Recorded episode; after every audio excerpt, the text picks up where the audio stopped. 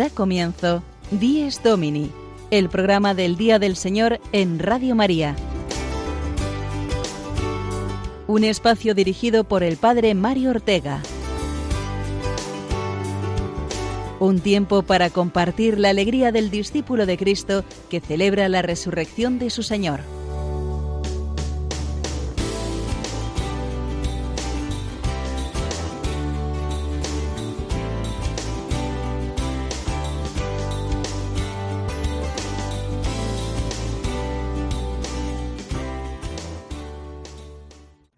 Buenos días, queridos oyentes de Dies Domini, segundo domingo de Adviento, el que ahora amanece y que el Señor nos regala para seguir preparándonos a su nacimiento. Recibid todos un cordial saludo de parte de quien os habla, el Padre Mario Ortega, y de todos los colaboradores que hacemos este programa cada semana, y que queremos compartir con vosotros la fe y la esperanza del Adviento, porque ¿qué nos trae la segunda vela de la corona que encendemos hoy? Pues la alegría de haber celebrado ayer la Inmaculada Concepción de nuestra Madre y ver en ella la promesa cumplida de que Dios viene a salvarnos del pecado.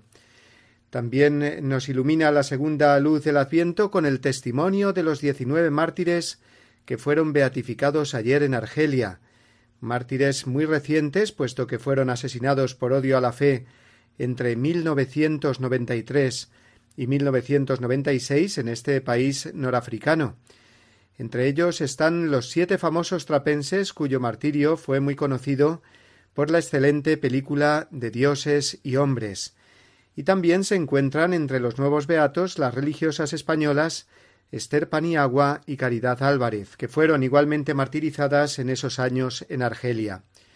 Ellos forman parte de la luz de este segundo domingo de Adviento y se unen como testigos del Evangelio al gran protagonista de las lecturas de hoy, San Juan Bautista, la voz que clama en el desierto, preparad el camino al Señor, allanad sus senderos. Pues encendemos la segunda vela del Adviento aquí en el programa, y para ello vamos a conocer ahora los contenidos de nuestro Dies Domini de hoy, 9 de diciembre.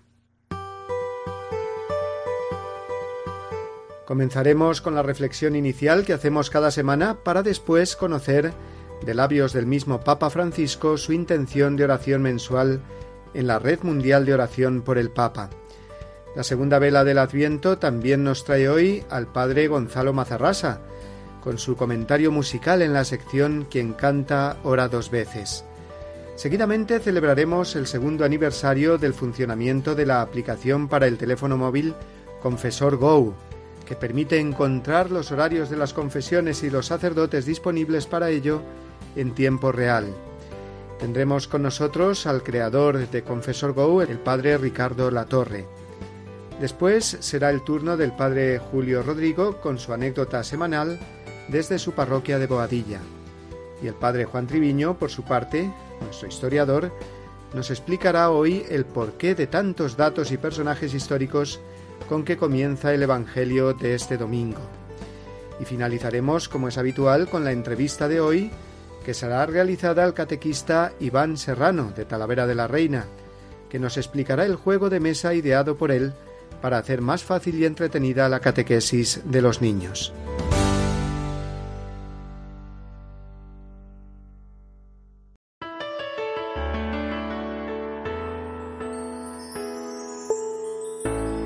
Esta semana hemos celebrado el 40 aniversario de la Constitución Española del año 78 y que establece el marco de convivencia cívica, de respeto y de unidad entre los españoles. El ser humano es un ser social que no puede vivir sino en relación con los demás, alcanzando como familia un bien común necesario para aspirar a sus más profundas exigencias de felicidad. Los españoles nos felicitamos por tener una Carta Magna que mira por el bien común, el bien de todos. Sin embargo, no podemos olvidar, porque lo estamos viendo todos los días, este bien común es amenazado y violado constantemente por los intereses egoístas, partidistas e ideológicos que son fuente de división, enfrentamiento, injusticias y sufrimiento. El hombre se da sus leyes, pero está herido por la ley del pecado, que esclaviza su corazón y le lleva tantas veces a ir contra sí mismo, contra sus hermanos, contra lo bueno que la sociedad desea y quiere construir. El hombre se da sus leyes pero olvida la ley que Dios le da y que a diferencia de las leyes humanas es inmutable y firme, la base sólida que el hombre y que la sociedad necesitan si quieren construir un mundo en paz y en progreso hacia el bien.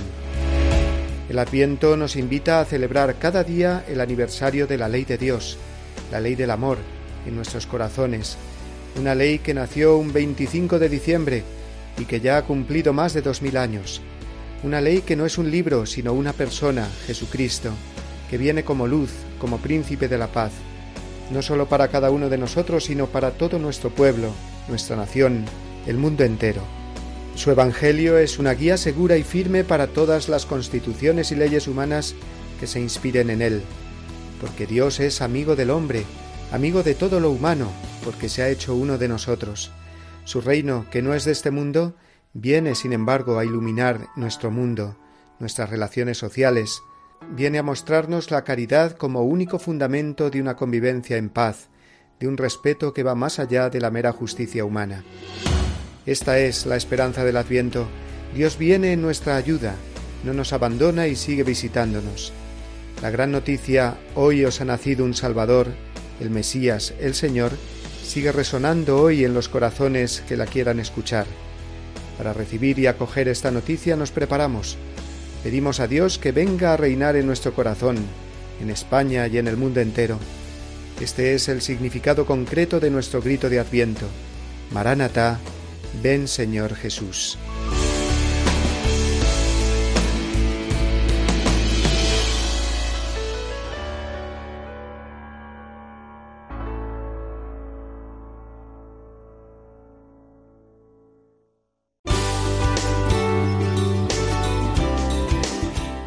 Domini, el programa del Día del Señor en Radio María. Un tiempo para compartir la alegría del discípulo de Cristo que celebra la resurrección de su Señor.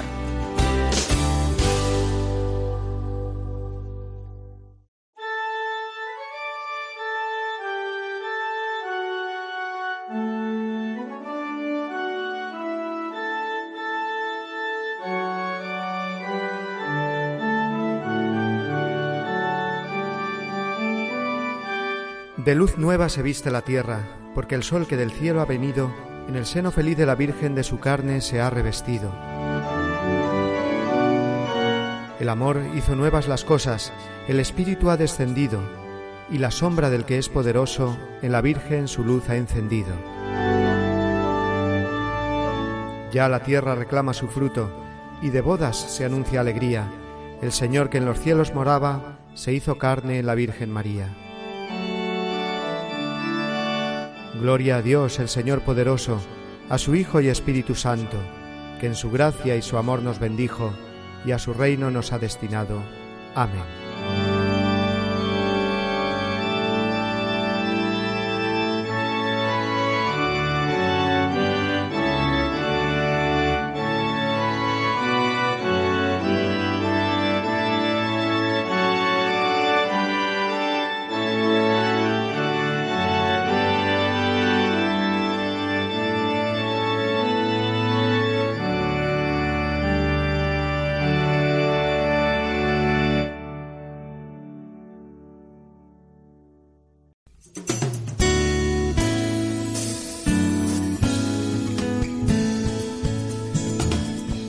Desde Roma, la noticia semanal desde la ciudad eterna.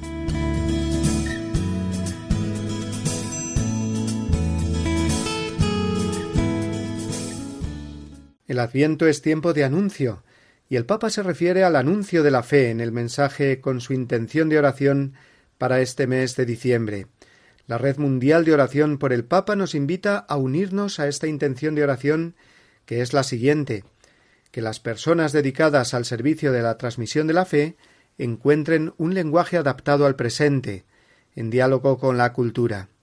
El Papa nos advierte que para que el anuncio del Evangelio sea eficaz, tenemos que estar dispuestos a escuchar mucho al hombre de hoy, con mucha paciencia y caridad, y el Espíritu Santo traducirá esa atención caritativa hacia el prójimo con las palabras adecuadas que le comuniquen la fe y la esperanza del Evangelio. Escuchemos al Papa Francisco explicarnos su intención de oración para este último mes del año.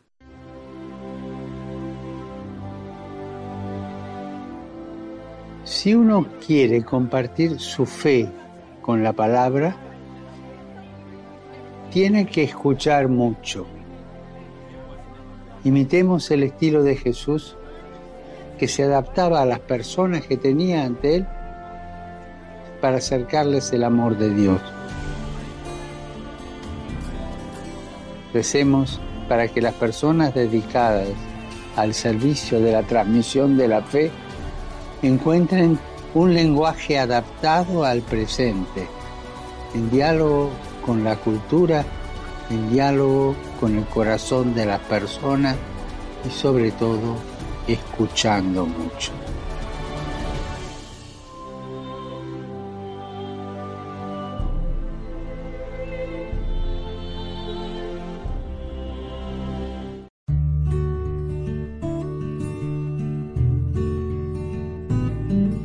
La Eucaristía del domingo fundamenta y confirma toda la práctica cristiana.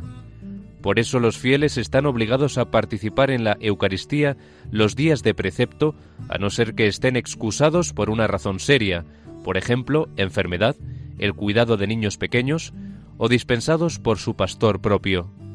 Los que deliberadamente faltan a esta obligación cometen un pecado grave. Catecismo de la Iglesia Católica, número 2181.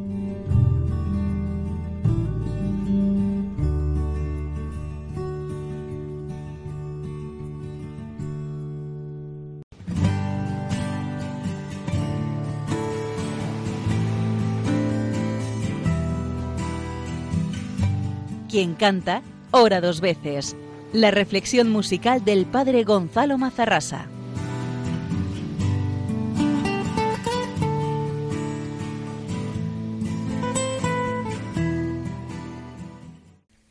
Ha empezado el Adviento. Ayer celebrábamos la solemnidad de la Inmaculada Concepción, que es como el faro del Adviento, pero también la figura de San Juan Bautista, que hoy el Evangelio nos presenta en el desierto, porque para encontrarte con el Señor hay que ir al desierto. Pero el desierto a veces viene a ti aunque no le busques. Es el desierto del sufrimiento en el desierto no se puede vivir, porque no hay nada ni nadie.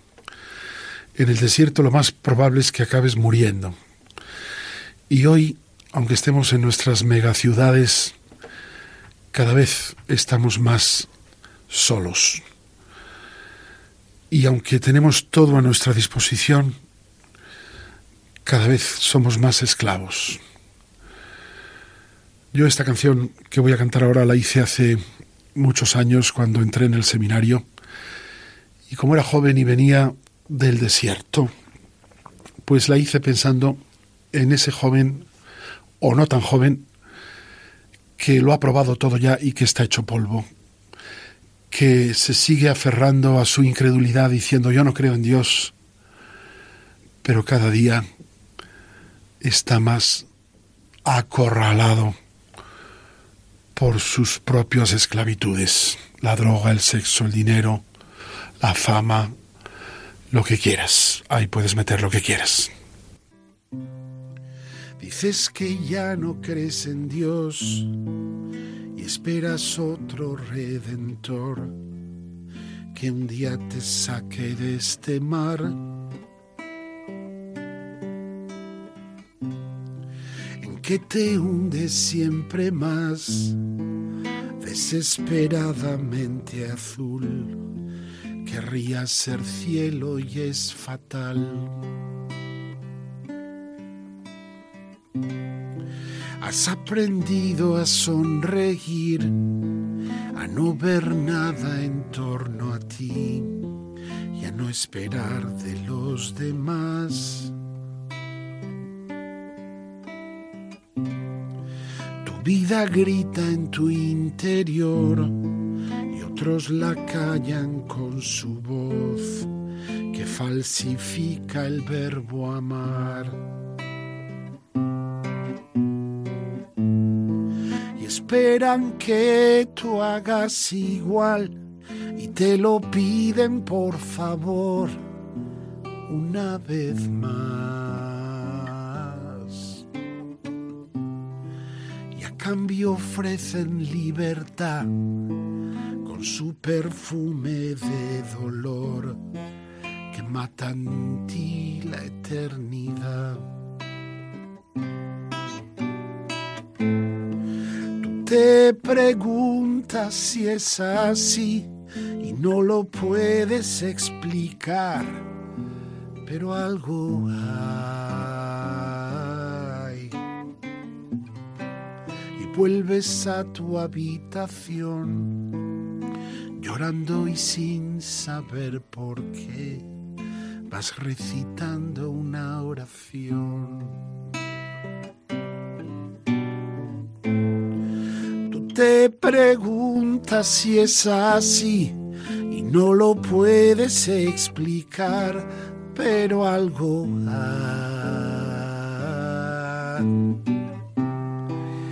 Vuelves a tu habitación llorando y sin saber por qué vas recitando una oración.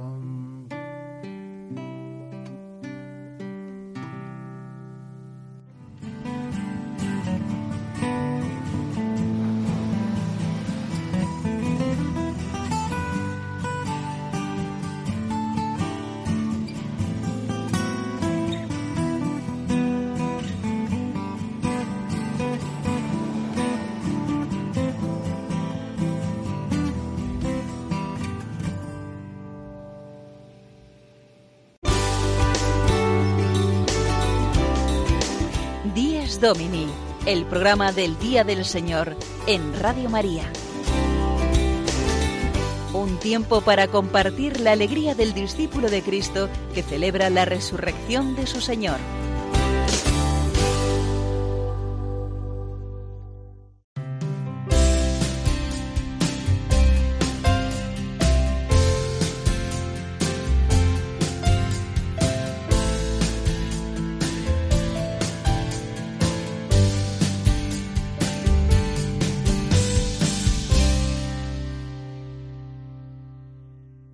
Tiempo de adviento, tiempo de preparación para la venida del Señor, esa preparación que tiene que ser ante todo espiritual, interior. Y para ello, qué mejor que eh, acudir al sacramento de la confesión, limpiar el alma, mm, prepararla, eh, llenarla de la misericordia de Dios.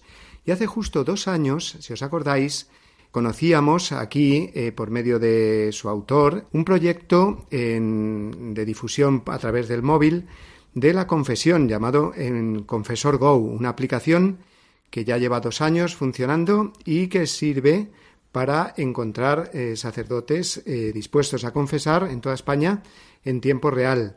Ya lleva dos años, como digo, esta aplicación y tenemos hoy de nuevo aquí con nosotros al padre Ricardo Latorre, que nos va a contar cómo ha ido este proyecto durante estos dos años. Buenos días, padre Ricardo. Buenos días, padre Mario. Es una alegría volver a celebrar la Inmaculada mm, habiendo sido testigo de, cómo durante dos años todos los días eh, la aplicación ha estado funcionando, mostrando a todos los usuarios que han deseado los horarios de los sacerdotes y el lugar en el que estaban disponibles ya en, directo, ¿no? Para que el que quisiera se haya podido acercar. Entonces es un, un aniversario, pues que sobre todo para dar gracias a Dios, ¿no? También para, para darle un nuevo empujón que de hecho hemos preparado justo para que coincida con, este segundo aniversario. Bueno, y recuérdanos un poco eh, para los eh, que ya saben lo que es y no se acuerdan y para sobre todo los que no conocen todavía esta aplicación que se puede descargar en el móvil y tener a mano siempre, pues cómo funciona y cómo ha sido, pues digamos, su trayectoria durante estos dos años. Sí, la, función principal se ha mantenido, pero también es cierto que ha ido mejorando algunas de sus otras funciones, y escuchando a los usuarios también sus sugerencias, a los mismos sacerdotes. Entonces, actualmente la aplicación es muy, muy intuitiva, es más amigable también a la que salió en un principio, su diseño, sus colores, pero mm, las consultas se hacen directamente ya en mapa, todas, tanto la del en directo, del sacerdote que está disponible en directo en ese momento y con las indicaciones de la distancia y, todos los datos del sacerdote de como la edad, etcétera, como los horarios habituales en los que de forma ya permanente pues se puede consultar en toda España en qué lugares hay un horario de confesiones y aparecen los lugares con el pinchito típico de Google Maps y entonces ahí se toca y puedes ver el lugar, la dirección, qué días hay confesiones, en qué horarios.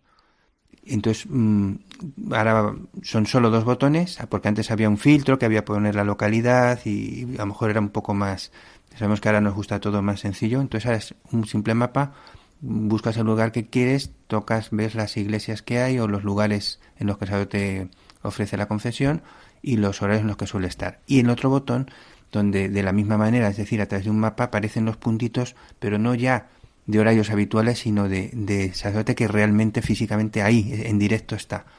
Como diciendo, pues que se acerque el que quiera, que estoy disponible para, para abrir una confesión. Desde luego la aplicación, eh, pues eh, con solo una persona que haga uso de ella y pueda acercarse al sacramento de la reconciliación eh, gracias a estas nuevas tecnologías, pues merece la pena. Y yo te pediría, Padre Ricardo, que nos cuentes eh, pues qué perspectivas de futuro hay, así como de promoción a través de, de, medios, no lo sé, o de la viva voz, eh, para que más sacerdotes se adhieran a, esta, a, esta, mm, a este proyecto. Sí, precisamente con motivo de este segundo aniversario, la página web de la aplicación está renovada, más pues más moderna, también más con algunos elementos nuevos.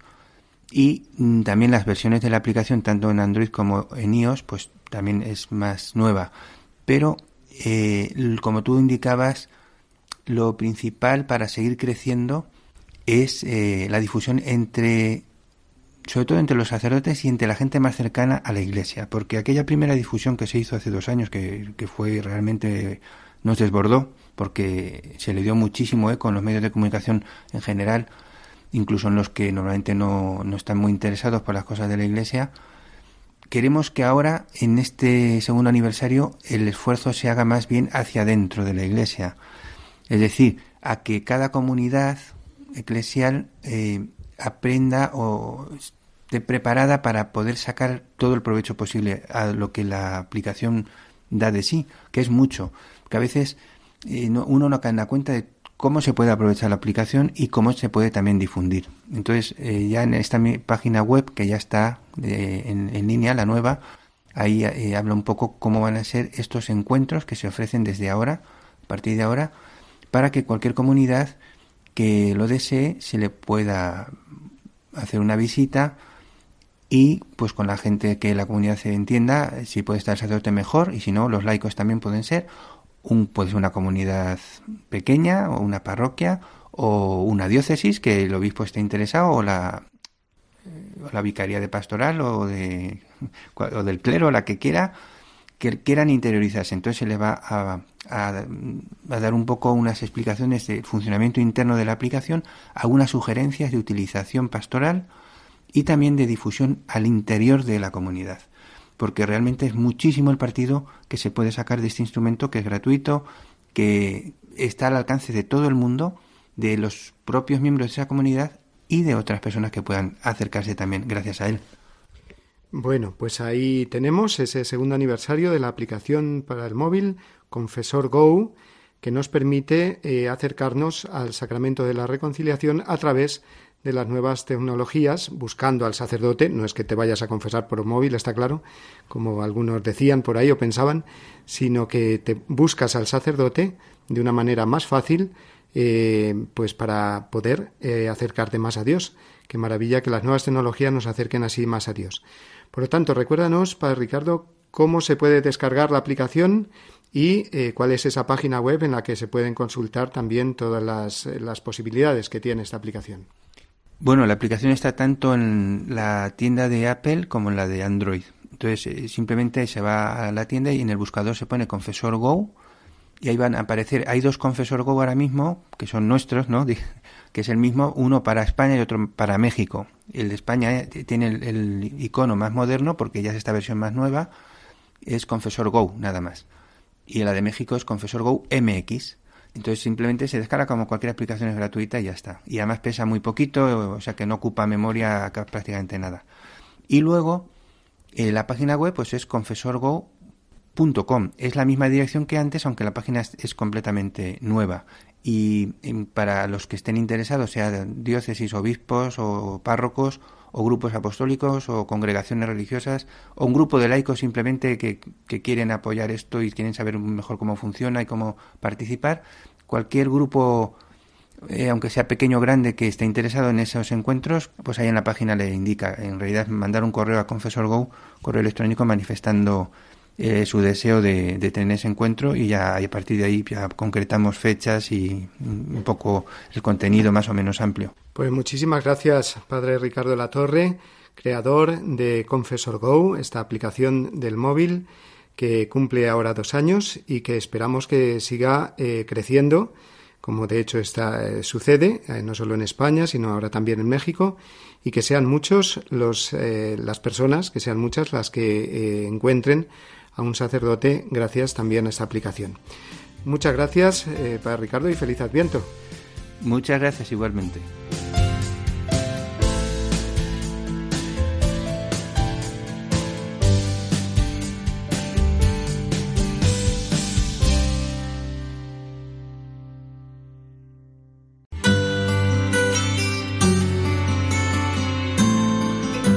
El domingo desde mi parroquia.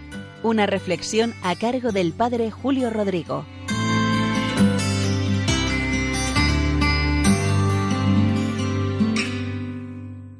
Muy buenos días a todos los oyentes de Radio María y muy buen domingo.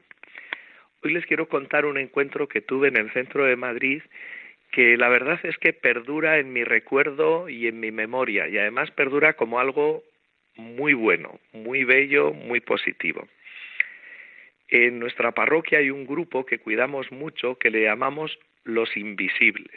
Es un nombre así un poco raro, pero lo que pretende es ir al centro de Madrid con voluntarios y llevar a los invisibles de la calle, es decir, a tantos mendigos que están por las calles de Madrid y que muy a menudo pues eso, a nuestros ojos son como invisibles, nosotros tratamos de llevarles alimentos, ropa, pero sobre todo cariño. Y de todas esas relaciones que vamos estableciendo con ellos, pues en más de una ocasión se ha ido propiciando alguna solución para su situación, para buscar una salida y que no estén en esas situaciones tan lamentables. En origen esta acción estaba en la capellanía del Banco de Santander. Un tiempo nosotros nos hicimos cargo de esa capellanía, que como saben esa ciudad financiera está aquí en Boadía del Monte, donde está la parroquia. Pero bueno, luego quedó unida la parroquia a esa acción y la realizamos con mucho cariño. De ordinario no voy yo, va el vicario parroquial que le gusta mucho esta actividad y disfruta, pero uno de los jueves acudí yo a las nueve de la noche, quedamos por esas zonas céntricas, de la Plaza de Ópera, de la Puerta del Sol, de la Plaza Mayor. Y el caso es que mientras que estábamos rezando, porque antes iniciamos, antes de iniciar, perdón, esa acción, hacemos una oración, un joven se me acercó y dice, mire padre, yo soy de Alicante, estoy aquí por los estudios de doctorado, he venido a visitar al director de mi tesis y me gustaría poder acudir con ustedes. Yo esto lo hago también en Alicante y he comprado un montón de McMenús en un McDonald's para repartírselos, pero me gustaría ir con ustedes. Y yo le dije, pues estupendo, claro, bravo, vente con nosotros. Pero a mí la verdad es que el testimonio de este chico, como les he dicho, que me llegó al corazón, porque pensé, un chico joven de veintitantos años, que ha venido de Alicante a Madrid, que podía irse a tomar unas cervezas, que podía irse de fiesta, que podía irse a un musical, no sé, a tantos sitios, que haya decidido visitar a esos más necesitados que están en la calle, llevarles el consuelo de esa cena y sobre todo unas palabras de cariño, sin duda alguna que estarán todos conmigo, que es muy ejemplar.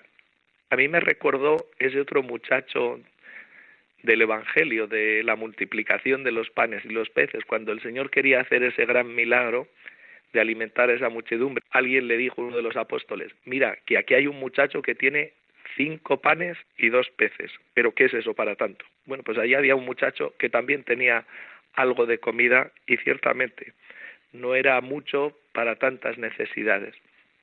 Pero desde luego ahora que vivimos antes de Navidad tantas campañas de solidaridad, de generosidad, de ayuda a los más necesitados, no olvidemos esto, que aunque lo que hagamos sea poco, la salvación de todo el universo se la dejamos a Jesucristo, pero también nosotros podemos cambiar con estas pequeñas cosas, podemos cambiar las situaciones, sobre todo podemos dar aliento, podemos dar esperanza y podemos, aunque solo sea una pequeña cosa, cambiar la situación de muchas personas. Muy bien, pues de nuevo muy buenos días y muy buen domingo.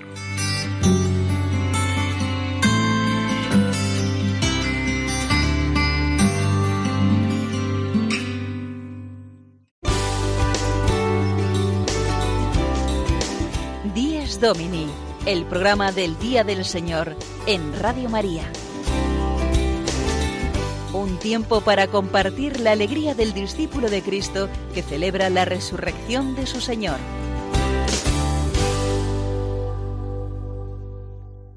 Es muy llamativo el comienzo del Evangelio de hoy, porque San Lucas hace una extensa recopilación de datos históricos para presentarnos la misión de Juan el Bautista. Nos dice que era el decimoquinto año de Tiberio como emperador, nos habla también de Pilato como gobernador de Judea, de Herodes como tetrarca de Galilea, y también aparecen su hermano Filipo, Lisanio, Anás, Caifás, en fin, un total de siete personajes, ni más ni menos, para que enmarquemos bien la aparición en escena del santo precursor del Señor, y sobre todo para que nos empapemos de esta verdad, que Dios actúa en la historia, en nuestra historia concreta, salva a través de hechos y palabras, de acontecimientos históricos. Esto es fundamental en nuestra fe. Bien, pues eh, de ello nos va a hablar a continuación el padre Juan Triviño en la sección Historias con Historia. Escuchemos con atención.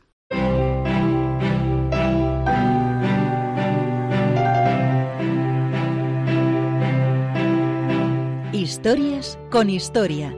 Una sección a cargo del padre Juan Treviño.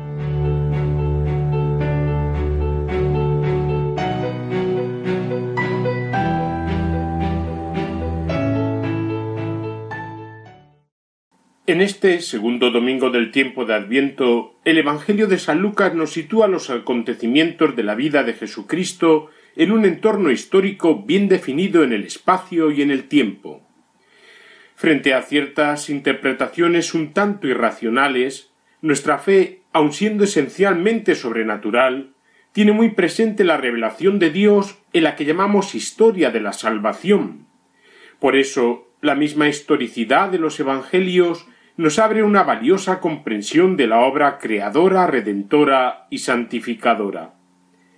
San Lucas, hombre inteligente y bien formado, médico de profesión, en un contexto helenista, quiere documentar bien la poderosa irrupción en la historia humana de Jesús de Nazaret. Está claro que el evangelista no busca una historia en el sentido crítico o moderno, y que su propósito es teológico, al narrar en los hechos el cumplimiento de las promesas. Sin embargo, eso no es obstáculo para ver en San Lucas un verdadero deseo histórico. San Lucas, en los acentos de su obra, muestra especial interés no sólo en cuanto a la solidez y fiabilidad de la fe cristiana, sino también en su arraigo en la cultura de su tiempo. Por eso tiene en cuenta como una historia universal, pues, según diría San Pablo al rey Agripa tal como se recogen los hechos de los apóstoles, las cosas que tienen que ver con el cristianismo no sucedieron en un rincón del mundo. Otro matiz muy querido por San Lucas es el social. Ante una pobreza endémica en la época del Imperio romano y la poca simpatía de la cultura grecorromana por los pobres o marginados, en el mundo judío y cristiano la limosna y la ayuda a los pobres eran muy importantes aunque buena parte de la población era libre y podía dedicarse al comercio o a las artes, no se disponía de verdadero poder político o prestigio social. Además, recordemos la presencia de los siervos y los esclavos. El mensaje y la misma vida de Jesucristo eran motivo de gran esperanza en todos los niveles. San Lucas nos presenta personajes, lugares, grupos o fechas fácilmente identificables desde fuentes tan rigurosas como las antigüedades judías o la guerra de los judíos de Flavio Josefo, los anales de Tácito, la obra Los doce Césares de Suetonio, o datos en Filón de Alejandría, Tertuliano o Eusebio de Cesarea, entre otros. Cualquier historiador conoce la importancia de estas fuentes. En cuanto a personajes que aparecen en el Evangelio de hoy, Tiberio César fue emperador romano durante los años 14 al 37 después de Cristo. En los Evangelios se le cita la aparición de la figura de San Juan Bautista. Poncio Pilato fue prefecto gobernador romano de Judea, Samaria y Idumea durante los años 26 antes de Cristo al 36 después de Cristo. Conocido es su papel en el proceso a Jesús de Nazaret. Como curiosidad, además de los textos escritos, una prueba epigráfica, una inscripción en piedra conservada en el Museo de Israel, procedente del teatro de Cesarea Marítima, acredita la presencia de Pilatus como prefecto de Tiberio en Judea. Herodes, llamado Antipas, hijo de Herodes el Grande, fue tetrarca de Galilea y Perea del 4 antes de Cristo al 39 después de Cristo. Fundó la ciudad de Tiberíades, a orillas del lago en honor del emperador Tiberio. Aparece en el Nuevo Testamento como responsable de la muerte de Juan el Bautista por instigación de Herodías. Precisamente San Lucas es el único que recoge la presencia de Jesús ante él en la pasión y las burlas sufridas. Felipe, otro hijo de Herodes el Grande, gobernó en Iturea y Traconítide, regiones al este y al norte del lago de Galilea, del 4 antes de Cristo al 34 después de Cristo. Flavio Josefo le consideraba, a diferencia de sus hermanos, un gobernante muy justo. Anás fue sumo sacerdote durante los años 6 al 15 después de Cristo y su yerno Caifás entre el 18 y el 36 después de Cristo. No nos entretenemos en la descripción o grupos dentro del mismo judaísmo. Así pues, si bien es cierto que la primera parte del Adviento nos invita a la venida final del Señor, también según avanzamos se hace memoria actualizada de los acontecimientos históricos que verdaderamente sucedieron y que es posible conocer aunque con las limitaciones propias del paso del tiempo. La liturgia nos ayuda a ello algunas conclusiones prácticas para este día. Determinadas corrientes que diríamos de raíz gnóstica particularmente consideran la vida de Jesucristo o el relato evangélico como una invención de los primeros cristianos. Bueno sería formarse, al menos en lo fundamental, sobre las raíces históricas de nuestra fe. En segundo lugar, podríamos volver a renovar el interés por la Sagrada Escritura, no sólo como un conjunto de libros interesantes a nivel cultural, sino como verdadera palabra de Dios donde Él mismo nos habla y se comunica con nosotros. Eso sí, no olvidemos que la Iglesia es la madre que nos va llevando de la mano en el verdadero sentido y comprensión de ella. En tercer lugar, me viene el deseo y cuidado que todos los cristianos debiéramos tener por Tierra Santa en varios niveles, con el deseo de peregrinar, con el cuidado de comunidades hermanas tan perseguidas y asediadas, con el conocimiento de tantas ricas tradiciones e historias. Verdaderamente allí comenzó todo. Finalmente, conocer y pedir la ayuda de los santos como modelos e intercesores. Hoy, por ejemplo, la vida de San Juan Bautista, su penitencia, su oración y humildad, su coraje y valentía, su anuncio del Cordero de Dios. Todo ello será un acicate para la propia santificación personal de cada uno en su vocación y ambiente santo y feliz segundo domingo de Adviento.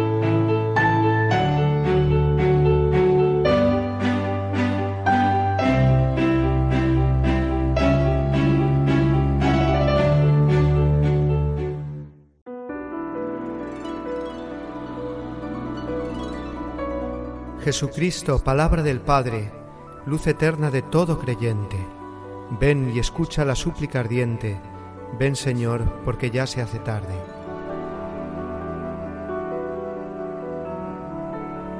Cuando el mundo dormía en tinieblas, en tu amor tú quisiste ayudarlo y trajiste, viniendo a la tierra, esa vida que puede salvarlo.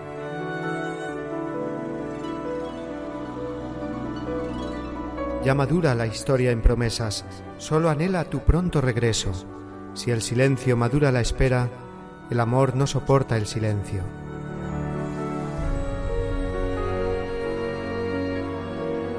Con María la Iglesia te aguarda con anhelos de esposa y de madre, y reúne a sus hijos en vela para juntos poder esperarte.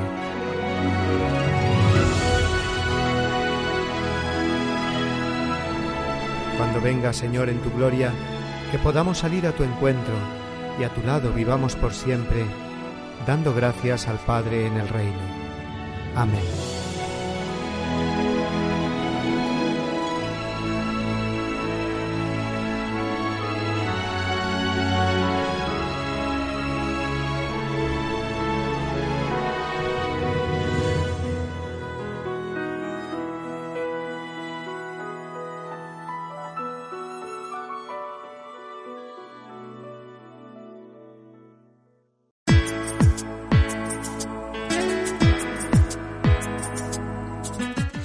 En la Fe.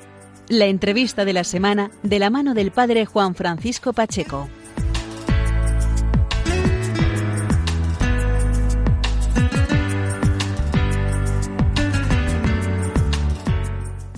Buenos días amigos de Radio María, bienvenidos un domingo más este espacio del programa que es la entrevista de la semana. Hoy queremos dedicar esta entrevista a hablar de un juego que se está distribuyendo ya por toda España y se trata de un juego muy peculiar porque su iniciador, digamos su pionero, el que ha comenzado esta idea es Iván Serrano, que es un catequista talaverano, concretamente de la parroquia de San Alonso de Orozco, de la ciudad de Talavera de la Reina, y es, eh, algunos lo han calificado como el trivial de catequesis el juego de los amigos de Jesús. Vamos a hablar con Iván Serrano para que nos explique cómo es este juego y cómo nos puede ayudar este juego a vivir el Adviento y la Navidad que se acerca, que ya se avecina. Iván, buenos días. Buenos días. Gracias por estar con nosotros aquí en el programa Diez Domini y feliz día del Señor. A vosotros igualmente. Iván, ¿cómo, cómo surge eh, la idea de hacer este trivial de catequesis, como algunos lo han calificado? Pues bien, yo desde que empecé a ser catequista me di cuenta de que podría ser un buen modo de, que los chicos eh, ampliaran conocimientos y reforzaran y repasaran conocimientos pues, de una manera atractiva, ¿no? Entonces lo hice al principio con, de forma casera, con, cartulinas que tenía por casa, materiales que tenía por casa, andar por casa y con respuestas y preguntas, ¿no? Y luego pues fui perfeccionándolo poquito a poquito y, y vi que funcionaba y que los chicos pues aprendían cosas de forma atractiva, rápida y sin darse cuenta, digamos, ¿no? De una manera fácil, ¿no? Y sencilla para ellos. Si no me equivoco, Iván, el juego incluye un catecismo breve. Exactamente, un catecismo breve. Es, eh, esto no estaba en un origen pensado, pero decidimos que era buena idea incluir un catecismo, pues para, digamos, por iniciarse un poquito en el juego también, ¿no? Para para, digamos, eh, un punto de partida y además, bueno, también a los chicos les viene bien porque es, es, un lenguaje asequible, atractivo y en 38 paginitas se, se explican muchas cosas, ¿no? Eh, sigue la estructura del catecismo de la Iglesia Católica, pero mucho más, más reducido, ¿no? Qué bueno. Tú has afirmado, Iván, que pueden participar varios grupos a la vez sin limitarse a cuatro o seis jugadores. ¿Esto cómo se puede llevar a cabo? Porque eh, ¿Cómo pueden participar varios grupos a la vez y más de, cuatro jugadores? Sí, bueno, esto es, eh, el juego contiene 25 fichas, ¿no? Entonces se pueden hacer cinco equipos de cinco personas como máximo cuando se juega en grupo, ¿no? Eh, también se puede opcionar a, nombrar un líder del grupo y el líder del grupo pues mueve la ficha, tira el dado y se pueden ir turnando para responder la pregunta entre los grupos, ¿no? Eh, yo, la verdad, a la hora de hacer este juego no he querido tampoco poner unas reglas muy, muy estrictas. Yo también pienso de que la gente también a veces tiene que eh, dejar el espacio, que tiene que dejar el espacio para improvisar y para que sea un juego, que no sean unas reglas muy estrictas, ¿no? Que pueda ser eh, flexible. Es lo que quiero decir. Sí, sí, sí. Iván, mm, eh, está claro que es una manera, una herramienta para trabajar en clases de religión, en catequesis, para jugar en familia incluso, ¿verdad? Exacto. Eh, mi intención es eh, haber creado un juego versátil, ¿no? al principio pues surgió en el ámbito de la catequesis, pero luego comprendí que podía ser útil en otros ámbitos, ¿no? Y mm, uno de ellos es jugar en familia, que para mí eso, es algo muy importante entre amigos, ¿no? En esta era tan digital, ¿no? Y tan, eh, digamos, del individualismo, en que se han abandonado muchos valores, ¿no? Pues yo creo que los juegos de mesa siguen manteniendo, siguen siendo útiles para mantener valores que de siempre que siguen siendo válidos y que favorecen pues jugar en equipo o pasar un rato de una manera saludable, ¿no? Y si se aprenden cosas, pues mejor, ¿no? Es lo que pienso. Desde luego. Iván, ¿por qué el nombre de Fide... Eh, a ver si lo pronuncio bien, Fidequiz, si no me equivoco. Sí, Fidequiz, está bien dicho, sí. ¿Por qué? ¿Por qué? ¿Por qué este nombre? Eh, pues mira, es muy sencillo. Originalmente el juego yo lo pensé con el nombre de Catequiz, ¿no? Pero cate, claro, se refiere a la catequesis, ¿no? Y entonces yo como quería crear un juego muy versátil, pues entre la editorial y nosotros pensamos otro nombre, le reformulamos. Entonces Fides viene de, de Fides, que es fe, en latín, ¿no? Eh, y Kiz pues concierto, eh, concierto, disculpa, concurso en inglés, ¿no? Estos famosos concursos que hay muchas veces en Estados Unidos, televisivos, ¿no? Eh, que crearon a el año 50 y 60, ¿no? Y pues viene de, eso, la, la, palabra pues eso, fidequino, es un nombre atractivo y, y, y eh, sí se quedó, eso es. Qué bueno. Iván, y y ahora llegamos al punto álgido en este contexto. ¿Por qué crees que, que, mm, puede ayudar a vivir, a, mejor vivir el Adviento y a mejor vivir los tiempos litúrgicos fuertes como Navidad, eh, Cuaresma, Pascua? ¿Este juego puede ayudar a ello? En familia me refiero. Sí, claro que sí porque de hecho en, en, la categoría de la eh, una de las categorías de la Biblia y, eh, y la liturgia y los sacramentos eh, de la fe que tiene el juego. Entonces, creo que puede ayudar mucho porque se, se habla mucho de esos periodos litúrgicos y se habla mucho de las se pueden mencionar incluso claro eh, las lecturas de la Biblia pues alusivas a, a, esos tiempos litúrgicos no a, entonces yo creo que y además que yo creo que esos tiempos eh, es bueno siempre vivirlos más en familia y con eh, y dedicados a, a digamos, a nuestra formación cristiana, ¿no? Y creo que el juego puede ayudar mucho a eso, ¿no? A, unir lazos familiares o de convivencia.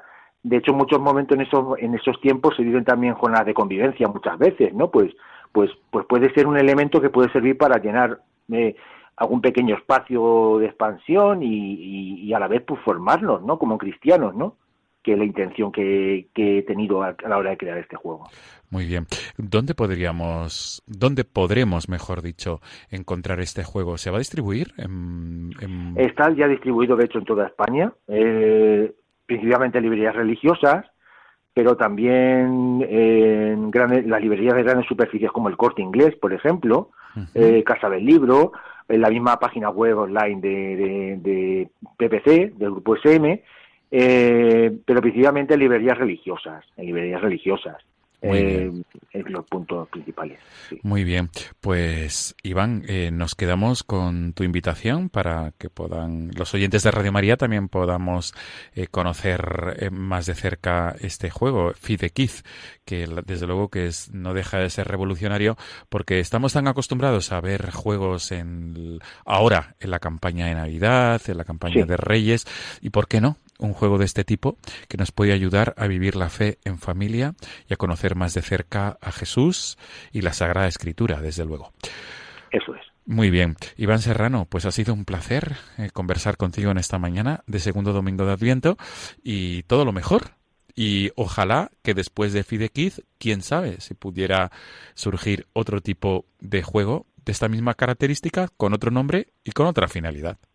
Sí, de hecho, eso es una de las ideas proyectadas, sacar varias versiones, expansiones. De hecho, el juego tiene 576 preguntas, pero yo hice más de mil, más de mil preguntas y está pensado sacarse eh, otra expansión del juego y hacer más versiones y trabajar este campo, ¿no? Que Qué bien. que puede ser interesante. Qué bien. Pues un placer conversar contigo, de verdad, Iván Serrano, catequista en la parroquia de San Alonso de Orozco, en la ciudad de Talavera de la Reina, en la archidiócesis de Toledo. Hasta pronto, Iván. Hasta pronto y muchas gracias por vuestra entrevista. Gracias. Feliz Día del Señor. Igualmente. Amigos de Radio María, nos volvemos a encontrar el próximo domingo si Dios quiere. Hasta entonces.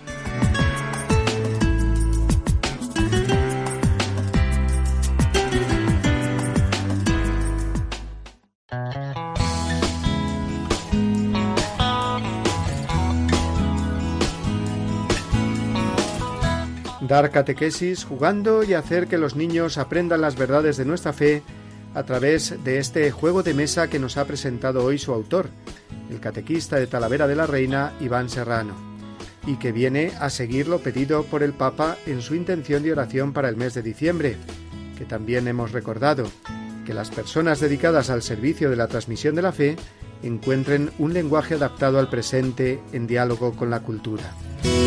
Además, la segunda luz del Adviento también nos ha traído hoy a nuestro programa al padre Ricardo Latorre y a su ya conocida aplicación para el móvil Confesor Go, que sirve para encontrar sacerdotes y horarios para la confesión. Y también hemos tenido con nosotros a los padres Julio Rodrigo y Juan Triviño con sus secciones habituales. Durante la semana que hoy empezamos, la Virgen María nos seguirá acompañando en nuestro caminar hacia la Navidad porque el miércoles día 12 celebramos junto a todos nuestros hermanos americanos a Nuestra Señora de Guadalupe, reina y patrona de América, estrella de la evangelización en aquel continente. Y además, dos santos importantes a recordar también esta semana, Santa Lucía el jueves y San Juan de la Cruz el sábado que viene, día 14.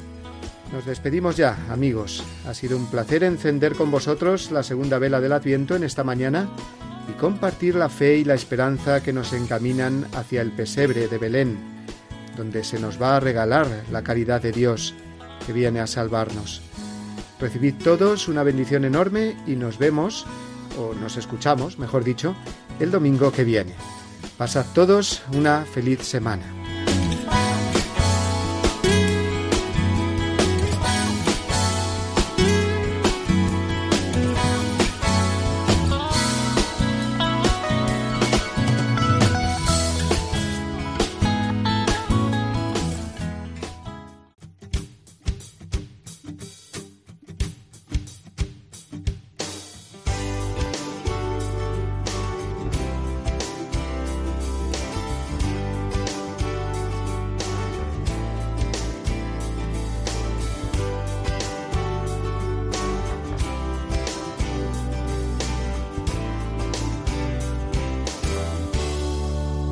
Y así termina Dies Domini, el programa del Día del Señor en Radio María.